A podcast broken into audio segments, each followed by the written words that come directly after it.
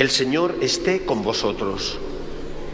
Lectura del Santo Evangelio según San Lucas. En aquel tiempo dijo Jesús a la gente, Nadie enciende un candil y lo tapa con una vasija o lo mete debajo de la cama.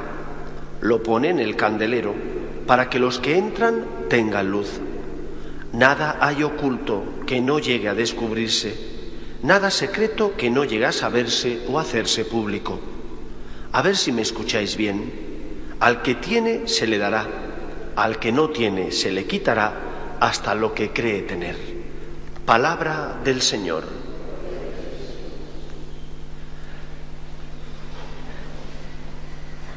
El tema de la justicia y de la justificación es un asunto que a lo largo de la historia de la Iglesia y por lo tanto a lo largo de la investigación teológica ha traído bastantes dolores de cabeza.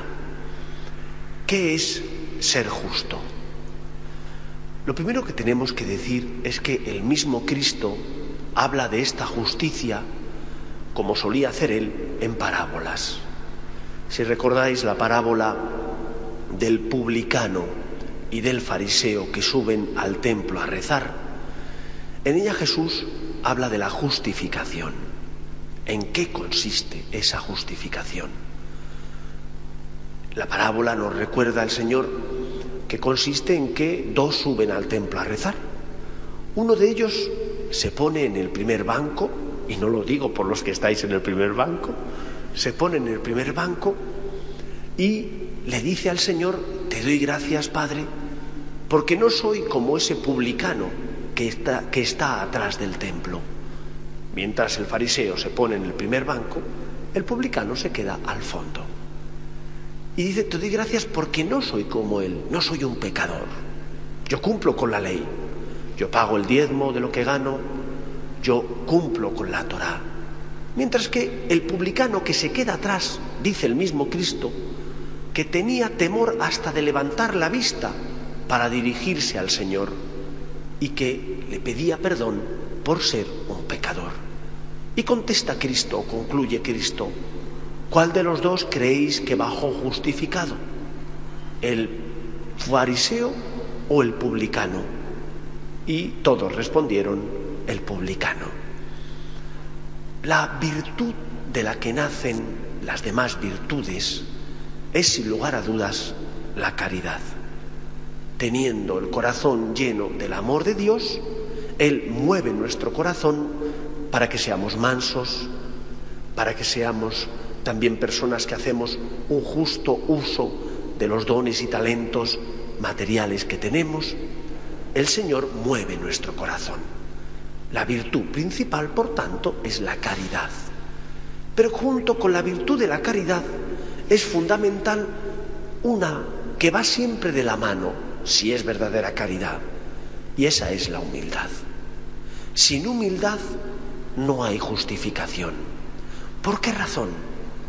Porque la justificación la realiza el Señor.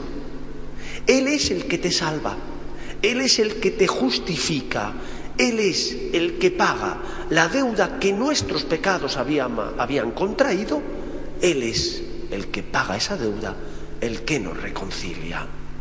Por tanto, la salvación o la justificación no es algo que hagamos los hombres, es un don, es un regalo que el Señor nos da.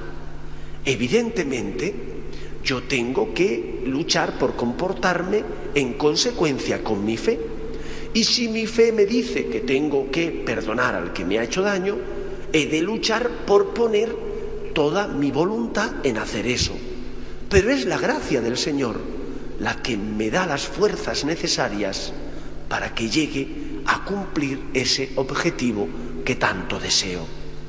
El santo, el justo, no se hace, el justo es hecho por Dios.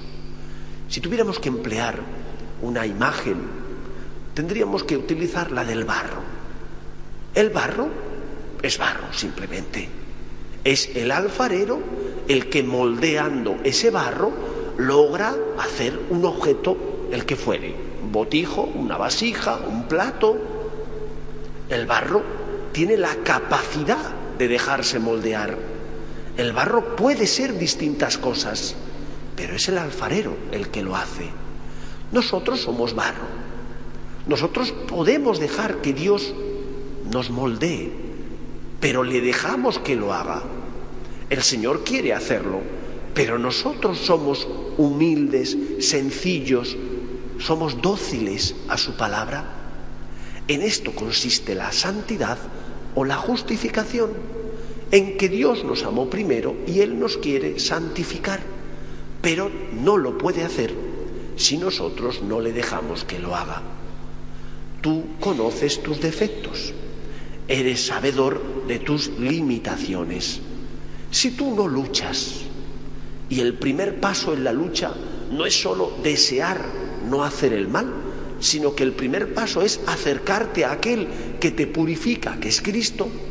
Si tú no luchas, si tú no te acercas a aquel que te limpia, si tú no le pides ayuda, fracasarás, porque con solo tus fuerzas es imposible llegar a ser justo, llegar a ser santo. Pidámosle, por tanto, al Señor que nos justifique, que nos santifique. Dejemos que como alfarero que es, molde nuestro barro. Quizás duela, en muchos momentos duele. Es doloroso cuando nos vemos cara a cara y uno experimenta su fragilidad. Puede ser que sea porque somos impacientes, porque a veces queremos todo para allá. Quizás a veces nace en nosotros la soberbia y nos sentimos decepcionados cuando hemos pecado, o a lo mejor tenemos el corazón demasiado apegado a las riquezas, a los bienes de este mundo. Deja que el Señor te moldee, deja que el Señor te guíe, porque Él es el que santifica, el que justifica, Él es el alfarero. Por lo tanto, pidamos al Señor que junto con la virtud de la caridad de la que nacen todos los demás, tengamos también la virtud de la humildad. Ser sencillos y humildes, dejando al Señor que lleve a cabo su obra y su misión, transformando nuestra vida.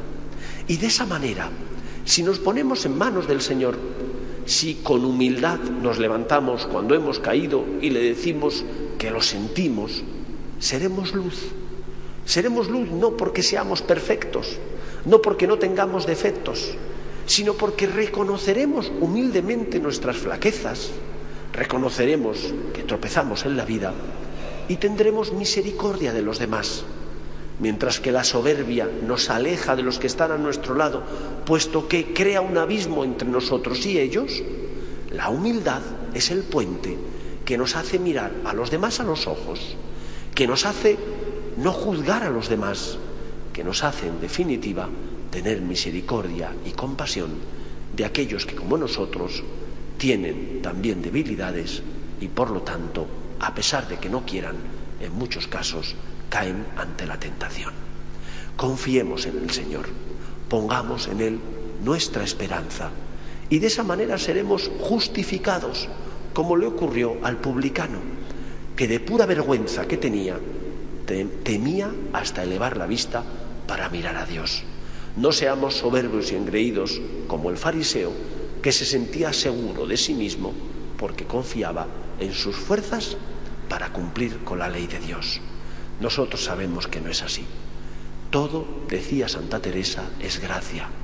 Es Él, es el Señor, el que moldea nuestra vida, el que nos da fuerzas para luchar y no claudicar ante las tentaciones. Que el Señor nos bendiga. Nos ponemos en pie.